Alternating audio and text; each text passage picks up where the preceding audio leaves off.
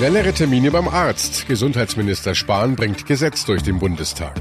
Brexit-Drama Tag 3 wird der Austritt Großbritanniens verschoben und Vollversammlung der Bischöfe in Lingen. Sexualmoral und Zölibat stehen auf dem Prüfstand. Besser informiert aus Bayern und der Welt. Antenne Bayern. The Break. Willkommen zum Nachrichtenpodcast von Antenne Bayern. The Break ist die Auszeit für mehr Hintergründe, mehr Aussagen und Wahrheiten zu den wichtigsten Themen des Tages. Es ist Donnerstag, der 14. März 2019. Redaktionsschluss für diese Folge war 17 Uhr. Ich bin Antenne Bayern Chefredakteur Ralf Zinno. Schluss mit ewig warten auf einen Termin beim Arzt und mit ärztlicher Unterversorgung auf dem Land. Denn der Bundestag hat heute ein sogenanntes Terminservice- und Versorgungsgesetz beschlossen. Das soll nun Abhilfe schaffen. Jörg Ratsch ist für uns im Antenne Bayern Hauptstadtstudio in Berlin. Jörg, im Mittelpunkt dieses Gesetzes steht ja eine Telefonnummer, die 11617. Da anrufen und äh, dann bekomme ich ja in Zukunft schnell einen Termin. Das ist das Versprechen. Zum Beispiel innerhalb von maximal zwei Wochen einen Termin beim Psychotherapeuten, wenn man in einer seelischen Notlage ist. Genau, diese 116, 117, die soll bundesweit nächstes Jahr am 1. Januar scharf geschaltet werden und rund um die Uhr besetzt sein, 24 Stunden am Tag, sieben Tage die Woche. Und äh, da wird versprochen über dieses Gesetz, wer diese Nummer anruft, der bekommt einen schnellen Termin in seiner Umgebung beim Facharzt. Und nicht nur das, die Nummer ist auch dafür gedacht, wenn man was Akutes hat, nicht richtig weiter weiß, alles, was jetzt noch nicht Notfall ist, wo man ja dann die 112 anruft, sondern äh, wo man schnelle Hilfe braucht, aber jetzt auch nicht zum Arzt kann, da kann man diese Nummer anrufen, da wird dann weitergeholfen. Das ist der Plan. Und woher sollen die Ärzte plötzlich mehr Termine nehmen? Denn manche Praxen sind doch jetzt schon brechend voll.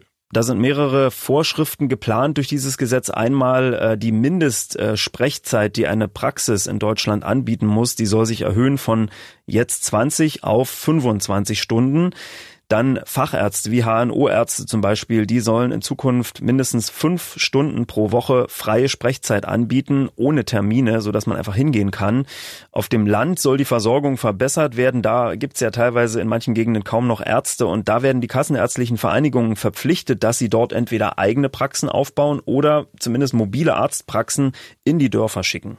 Gut, aber wenn man mehr Sprechzeiten hat, dann muss ja auch mehr bezahlt werden und daneben werden ja mit dem Gesetz auch noch die Zuschüsse erhöht für Implantate und Kronen und äh, Physiotherapeuten bekommen mehr Geld. Das kostet doch Unsummen alles. Ja, das kostet eine ganze Menge Geld, 1,8 Milliarden äh, sogar, sagt der Bundesgesundheitsminister. Der sagt aber auch, das ist finanzierbar, denn die Krankenkassen, äh, die haben zum Beispiel voriges Jahr zwei Milliarden Euro Überschuss gemacht. Das ist jetzt so in der wirtschaftlich guten Lage. Die Frage ist, wenn die Wirtschaft mal schlechter läuft und nicht so viel Krankenkassenbeiträge reinkommen, was dann passiert, dann kann man sich ausrechnen, wird die Politik wahrscheinlich gezwungen sein, die Krankenkassenbeiträge wieder anzuheben. Für Kassenpatienten in Deutschland soll es in Zukunft also leichter werden, schneller an Arzttermine zu kommen. Gesundheitsminister Jens Spahn will, dass sich durch die Neuregelungen der Alltag für Millionen Menschen konkret verbessert. Mit dem heutigen Gesetz machen wir die medizinische Versorgung in Deutschland besser, schneller und digitaler. Besser, indem es zusätzliche Leistungen gibt, etwa beim Zahnersatz oder bei Betreuungsdiensten in der Pflege. Schneller für eine schnellere Terminvergabe mit einer Servicestelle 24 Stunden am Tag für die Patienten und besserer Vergütung für die Ärzte, die zusätzlich Patienten nehmen und digitaler, indem wir zu 2021 die digitale Patientenakte für jeden Versicherten einführen. Die Vorarbeiten beginnen jetzt und auch das ist ein Riesenschritt in der Versorgung. Die Opposition kritisierte das Gesetz scharf. Grüne und Linksfraktion bemängeln, dass chronisch kranke Patienten, die regelmäßig Termine bräuchten, nun aufgrund von Erstpatienten vernachlässigt werden könnten. Und äh, die AfD wirft Spahn vor, durch Zuschläge für Ärzte falsche Anreize zu setzen. Spahn scheut die Debatte nicht und will die schon lange bekannten Probleme konkret angehen. Äh, wir haben Probleme, die seit Jahren diskutiert werden. Die Frage, wie kommen wir schneller zu Terminen? Die Frage, wie bringen wir Geschwindigkeit in die digitale Entwicklung im Gesundheitswesen? Wie kommen wir endlich zu einer Patientenakte? Seit Jahren werden sie nicht gelöst, sondern nur besprochen. Und ich finde, da hat Politik auch eine Verantwortung, dann in solchen Situationen eben tatsächlich auch selbst zu entscheiden. Dafür gehe ich notfalls auch in den Konflikt. Äh, ich sehe ja, dass es Widerstände gibt. Aber wenn wir Versorgung verbessern wollen, äh, dann geht das ganz offensichtlich nicht ohne Konflikte. Für mich stehen die Patienten im Mittelpunkt. Einen Termin beim Spezialisten zu bekommen, ist ja schon länger ein verbreitetes Problem. Die Terminservicestellen sollen eigentlich ja schon länger auch da Abhilfe schaffen. Julia Wendel aus der Antenne Bayern Nachrichtenredaktion. Ja, genau. Durch das neue Gesetz sollen die Terminservicestellen jetzt weiter zusätzlich ausgebaut werden. Die Stellen sind in Zukunft rund um die Uhr besetzt und sollen Patienten helfen, schnell an einen freien Arzt vermittelt zu werden. Bald geht das dann auch online. Vermittelt ein Hausarzt seinen Patienten an einen Facharzttermin, dann erhält er dafür künftig einen Zuschuss von mindestens 10 Euro. Ja, schon ein Anreiz, aber die Hotline für die Servicestellen gibt's ja schon lang. Die kennen allerdings immer noch viel zu wenige. Dabei können sie die Wartezeit ja deutlich verringern. Jedes Bundesland, also auch Bayern, muss seit 2016 so eine Terminservicestelle haben, die Patienten dabei hilft, so schnell wie möglich an einen Termin bei einem Facharzt oder Psychotherapeuten zu kommen. Es ist vorgeschrieben, dass Patienten, die gesetzlich versichert sind, innerhalb von einer Woche einen Facharzttermin in zumutbarer Nähe ihres Wohnorts vorgeschlagen kriegen. Die Wartezeit auf einen Termin darf dabei vier Wochen nicht überschreiten. Es gibt dabei jetzt aber keinen Anspruch auf einen bestimmten Arzt oder einen bestimmten Terminwunsch. Man muss also das nehmen, was einem angeboten wird. Und äh, bevor man bei der Terminservicestelle anruft, braucht man, wie sonst ja auch bei der Terminvereinbarung mit einem Facharzt, trotzdem eine sogenannte Überweisung. Ganz genau. Und dabei ist wichtig, dass die Überweisung den Hinweis auf einen nicht verschiebbaren Termin enthält. Das muss der Arzt in einem Zusatzfeld ausfüllen, mit einem T als Vermerk. Am besten man fragt also direkt den Hausarzt bei der Ausstellung der Überweisung nach diesem T. Ja, abschließende Frage. Wie erfolgreich sind diese Terminservicestellen denn? Laut der Kassenärztlichen Vereinigung Bayerns, der KVB, konnten in den letzten Jahren alle Anfragen an das Servicetelefon vermittelt werden. Jeder Patient hat innerhalb von vier Wochen einen Termin beim Facharzt bekommen, wenn er angerufen und den T-Vermerk auf seiner Überweisung dabei hatte. Die Nummern und Infos zu den Terminservicestellen gibt's natürlich auch bei uns online auf antenne.de auf einen Blick zusammengefasst. In Großbritannien gehen heute die großen Abstimmungstage weiter. Erst wurde der ausgehandelte Deal mit der EU abgelehnt, ein harter Austritt ohne Einigung soll es auch nicht geben. Was nun? Verschieben oder gar neu abstimmen? An Tag drei stimmen die britischen Abgeordneten jetzt erstmal über eine Verschiebung des Brexits ab. Premierministerin Theresa May fordert, dass sich die Parlamentarier zwischen einer kurzen und einer langen Version des EU-Austritts entscheiden. Antenne Bayern-Korrespondent Philipp Detlefs berichtet für uns ja aus London von Anfang an über den Brexit, ist auch vor Ort. Philipp, wie ist denn die Stimmung im Parlament? Ja, die ist friedlich, aber gespannt. Wie schon in den letzten Tagen und Wochen sind da hunderte von Demonstranten unterwegs mit Flaggen, mit Transparenten, mit Schildern und ab und zu hört man dann mal ein paar Schlachtrufe oder eine Trommel. Ich habe mit Befürwortern und Gegnern des Brexits gesprochen. Die Brexit-Befürworter haben mir gesagt, was soll das ganze Theater? Wir wollen doch einfach nur raus. Und die Brexit-Gegner, die hoffen natürlich weiter auf die Wende, denn die sogenannte unabhängige Gruppe aus ehemaligen Labour- und Tory-Abgeordneten, die will ja diese mögliche Verlängerung nutzen, um ein zweites Referendum zu organisieren. Und äh, wie soll das dann ganz konkret aussehen? Ja, Voraussetzung ist natürlich, dass dieser Änderungsantrag erstmal eine Mehrheit bekommt. Dann soll es nach dem Willen der Gruppe so laufen, dass die Bevölkerung abstimmt zwischen einem Brexit nach Vorgabe des Parlaments und einem Verbleib in der EU. Aber wie gesagt, wir müssen erstmal abwarten, ob der Änderungsantrag durchkommt. Was für Änderungsanträge werden sonst noch zugelassen? Eine Gruppe von EU-freundlichen Parlamentariern fordert eine Verschiebung des Austritts, um dann über das weitere Vorgehen zu beraten. Dafür soll im Parlamentskalender extra Platz gemacht werden. Und genau genommen würde das bedeuten, dass sie May die Kontrolle über den Brexit-Prozess abnehmen. Auch die Labour-Partei hat einen Antrag eingebracht, der eine Verschiebung des Brexits will. Und zwar mit dem Ziel, über Alternativen zu Mays Deal zu diskutieren oder sogar ein zweites Referendum durchzubekommen. Die Premierministerin May, die macht sich ja immer noch Hoffnung, dass sie ihren Brexit-Deal trotz zweier Niederlagen im Parlament doch noch durchbekommt. Wieso eigentlich? Sie hat ja indirekt eine Bedingung gestellt, die kurze Verschiebung bis zum 30. Juni, die gibt es nur, wenn sie Zustimmung für ihren bisher abgelehnten Deal bekommt. Ansonsten, sagt sie, wäre eine deutlich längere Verschiebung nötig und sie spekuliert darauf, dass die Brexit-Hardliner das verhindern wollen und dann vielleicht doch dem aus ihrer Sicht geringeren Übel zustimmen und das ist ihr Brexit-Abkommen. Es gibt allerdings auch heute noch einen überparteilichen Antrag, der weitere Abstimmung über Mays Brexit-Deal ausschließen soll. Und äh, verlängert wird die Frist für den Brexit ja nur, wenn alle 27 übrigen Mitgliedstaaten dem auch zustimmen. Die grünen Abgeordnete Ska Keller befürchtet, äh, dass eine Verschiebung nur zu weiterem Chaos führt und äh, deshalb für sie keinen Sinn macht. Die Krux an der Sache ist nur, es muss halt eine Verschiebung aus einem Grund sein. Also einfach nur um das Chaos, um das ähm, Prozedere jetzt zu verlängern, macht es wenig Sinn, sondern es müsste einen Plan geben, was denn in dieser Verschiebung passieren soll. Zum Beispiel ein zweites Referendum oder soll es Neuwahlen gehen oder was. Weil einfach nur äh, ja, das Chaos zu verlängern, das bringt wohl, glaube ich, wenig. Wie geht denn jetzt die EU mit der Ungewissheit um? Welches Szenario wäre denn der bestmögliche Ausgang für diese verfahrene Situation und äh, welcher Brexit ist aus der Sicht der EU nicht erstrebenswert?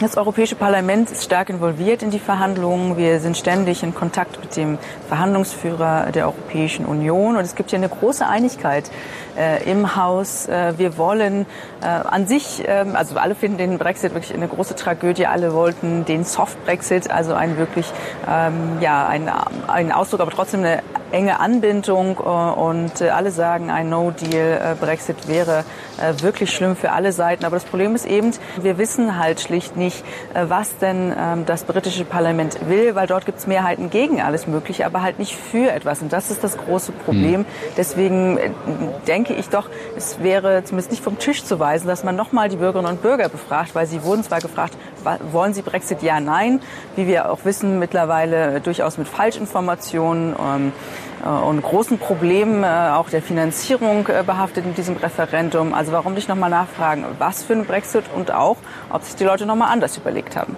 Es gab ja schon mal einen fertig ausgehandelten Deal für einen Brexit. Ist dieser eigentlich jetzt komplett vom Tisch oder kann da vielleicht nochmal nachverhandelt werden?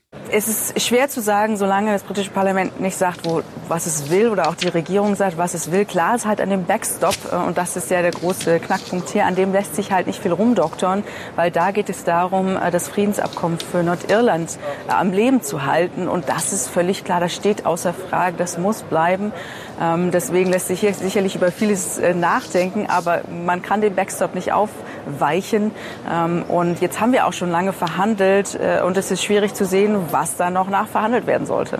Es bleibt also weiter undurchsichtig und die Zukunft des Brexits ist ungewiss. Antenne Bayern spricht mit Vera Hophaus. Sie stammt aus Deutschland und sitzt als Abgeordnete im britischen Unterhaus.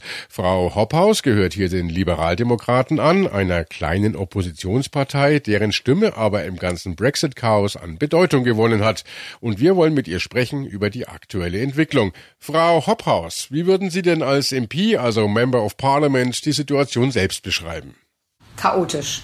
Also kein anderes Wort beschreibt das. Es ist wirklich chaotisch. Ähm, es ist sehr hitzig und viele MPs sind extrem verärgert. Das liegt wahrscheinlich an der Art und Weise, wie die Premierministerin den ganzen Brexit gehandhabt hat. Ja, auch gestandene Parlamentsreporter sind ja mittlerweile ratlos, wie es weitergehen soll. Was sagen Sie denn, wie es weitergeht? Ja, man muss sich wirklich so kleine Schrittweise nach vorne bewegen. Und das Problem ist eben, dass jedes Mal, wenn man einen kleinen Schritt nach vorne gemacht hat, die Regierung in ihren letzten Todeskrämpfen eigentlich versucht, ihre eigene Position weiter durchzuführen. Also, obwohl wir zweimal den Brexit-Deal der Premierministerin abgelehnt haben, versucht sie diesen Brexit-Deal nur zum dritten Mal auf den Tisch zu legen. Und wie lange, wie oft, wie lange man Nein sagen muss, um, damit die Premierministerin schließlich einsieht, dass ihr Deal vom Tisch ist. Das ist eben die Frage und das große Problem ist, dass der 29. März eben immer näher rückt. Auf dem Tisch liegt ja jetzt, den Brexit zu verschieben. Na, das habe ich ja ähm, schon seit einigen Wochen angedeutet, dass ich glaube, dass wir am 29. März nicht aus der EU austreten. Und selbst wenn es um eine technische Verlängerung geht, dieser 29. März ist ähm, nicht mehr der Austrittstag. Hm, was würde denn eine Verschiebung um ein paar Monate überhaupt bringen? Ich persönlich glaube, wir müssen eine viel längere äh, Verlängerung beantragen als nur ein paar Monate. Denn der große Streit wirklich um die Seele Großbritanniens mit und die Beziehung, die Großbritannien mit Europa hat, dieser große Streit um die Seele Großbritanniens, der dauert länger als drei Monate und den haben wir noch nicht zu Ende geführt. Wir haben unglücklicherweise ein Referendum durchgezogen, ohne darüber wirklich tief zu diskutieren als Nation. Aber auch wenn man nun ein oder gar zwei Jahre wartet, was soll sich denn ändern? Na, das große Problem des ursprünglichen Referendums war, dass Brexit ja völlig undefiniert war und jeder hat da reingemalt, was er sich erhofft hat. Während äh, Mitgliedschaft der in der Europäischen Union ist ja klar, das war, was es war. Wenn man also zwei Möglichkeiten hat, hier ist meine Hoffnung und da ist, was wir haben, dann wählen viele Menschen für eine Hoffnung. Deswegen ist es, ähm, falls es zu einem zweiten Referendum kommt, muss es eben ein definierter Brexit sein. Was wären die Optionen? Also entweder ein, ein No-Deal-Brexit, dann wissen die Menschen aber auch, wozu das führen kann. Dann ist es ganz klar deutlich, und wir wissen ja inzwischen auch viel mehr, wie Brexit aussehen wird, auf der einen Seite und Mitgliedschaft auf der anderen Seite. Wenn es einen konkreten Deal gibt, dann der konkrete Deal gegenüber einer Mitgliedschaft ähm, in der Europäischen Union. Den Menschen müssen konkrete Vorschläge äh, gleichwertig vorgelegt werden, anstatt eine Hoffnungsvision gegen die Realität. Und das war das Problem des ursprünglichen Referendums, weswegen ich glaube, ein zweites Referendum wird den Willen des Volkes viel klarer ähm, hervorbringen. Und das ist unsere Pflicht. Und deswegen habe ich ja schon seit vielen Monaten für ein zweites Referendum gekämpft. Alle aktuellen Entwicklungen aus Großbritannien gibt's natürlich auch immer live im Programm oder auf antenne.de. Im niedersächsischen Lingen ist heute die Frühjahrsvollversammlung der deutschen katholischen Bischöfe zu Ende gegangen. Im Mittelpunkt stand der Missbrauch in der Kirche. Die Erwartungen waren ja riesig. Lydia Jäger aus der katholischen Redaktion von Antenne Bayern. Ja, und wurden die Erwartungen denn jetzt erfüllt? Ja, die Opferverbände und auch die Laienbewegung Wir sind Kirche, die waren eher enttäuscht. Fast ein halbes Jahr ist es her, dass die Missbrauchsstudie, die die deutschen Bischöfe in Auftrag gegeben haben, vorgestellt wurde. Und seitdem heißt es, wir wollen was tun, um Missbrauch zu verhindern, wir wollen Opfer entschädigen. Was wir sind Kirche zum Beispiel bemängelt ist, dass es noch immer kein grundlegendes und mit allen Bischöfen abgestimmtes Konzept zu geben scheint, wie das funktionieren soll. Der Vorsitzende der Deutschen Bischofskonferenz, Kardinal Reinhard Marx, hält aber genau da entgegen, ja, wir arbeiten doch daran und wir machen doch was. Zum Abschluss der Vollversammlung hat er jetzt gesagt, die Bischöfe haben einstimmig beschlossen, einen synodalen Weg in Sachen Missbrauch zu gehen synodaler Weg. Das klingt jetzt ehrlich gesagt wieder ziemlich trocken und theoretisch. Was heißt denn das konkret? In erster Linie bedeutet das, dass die Bischöfe gemeinsam mit Laien nach Lösungen suchen und dass das dann auch verbindlich ist. Das betrifft unterschiedliche Bereiche, zum Beispiel auch das Zölibat. Marx hat zugegeben, dass darüber neu nachzudenken ist. Es gibt ja schon jetzt in Ausnahmefällen Priester, die verheiratet sind, zum Beispiel wenn ein verheirateter evangelischer Priester katholisch wird, dann darf er weiter verheiratet bleiben. Das ist jetzt aber natürlich ein Ausnahmefall, aber vielleicht sind katholische Priester in Zukunft nicht mehr gezwungen, ehelos zu leben, sondern dürfen es sich aussuchen, ob sie im Zölibat leben wollen oder nicht. Na, das wäre ja schon mal ein großer Schritt. Wann ist es denn soweit? Wie lange dauert dieser Prozess? Ja, das hat Kardinal Marx leider nicht gesagt. Das hätten sich wirklich viele gewünscht, dass er da einen zeitlichen Rahmen vorgibt. Aber er hat es offen gelassen. Man fragt sich ja sowieso eigentlich immer, warum in der Kirche alles so lange dauert. In Sachen Missbrauch ist es jetzt einfach so, dass das nicht von heute auf morgen aufgearbeitet werden kann. Ein Beispiel. Die Kirche will, dass Personalakten von Priestern so geführt werden, dass es nicht mehr möglich ist, dass da was vertuscht wird und dass auch die Staatsanwaltschaft darauf zurückgreifen kann. Ja, und da gibt's einfach ganz viele rechtliche Fragen, die zu klären sind und deshalb dauert das einfach. Und dann muss man auch immer sehen, die Kirche, die ist nicht zum Beispiel die Bundeswehr. Es gibt hier keine Befehlskette, die von oben nach unten weitergereicht wird. Man will hier alles diskutieren, bereden, bedenken. Ja, und es nimmt halt einfach auch Zeit in Anspruch. Was man aber jetzt begriffen hat, ein weiter so gibt's nicht, sagt Kardinal Reinhard Marx. So kann es nicht weitergehen. Der Punkt ist erreicht. Ja, und das ist doch auch schon mal was. Das ist in der Tat schon mal was. Und äh, das war The Break, der Nachrichtenpodcast von Antenne Bayern an diesem Donnerstag, den 14. März 2019. Ich bin Chefredakteur Ralf Zinno. Antenne Bayern. Besser informiert. Jeden Tag. Zu jeder vollen Stunde auf Antenne Bayern. The Break. The Break gibt's auch morgen wieder um 17 Uhr. Jetzt abonnieren.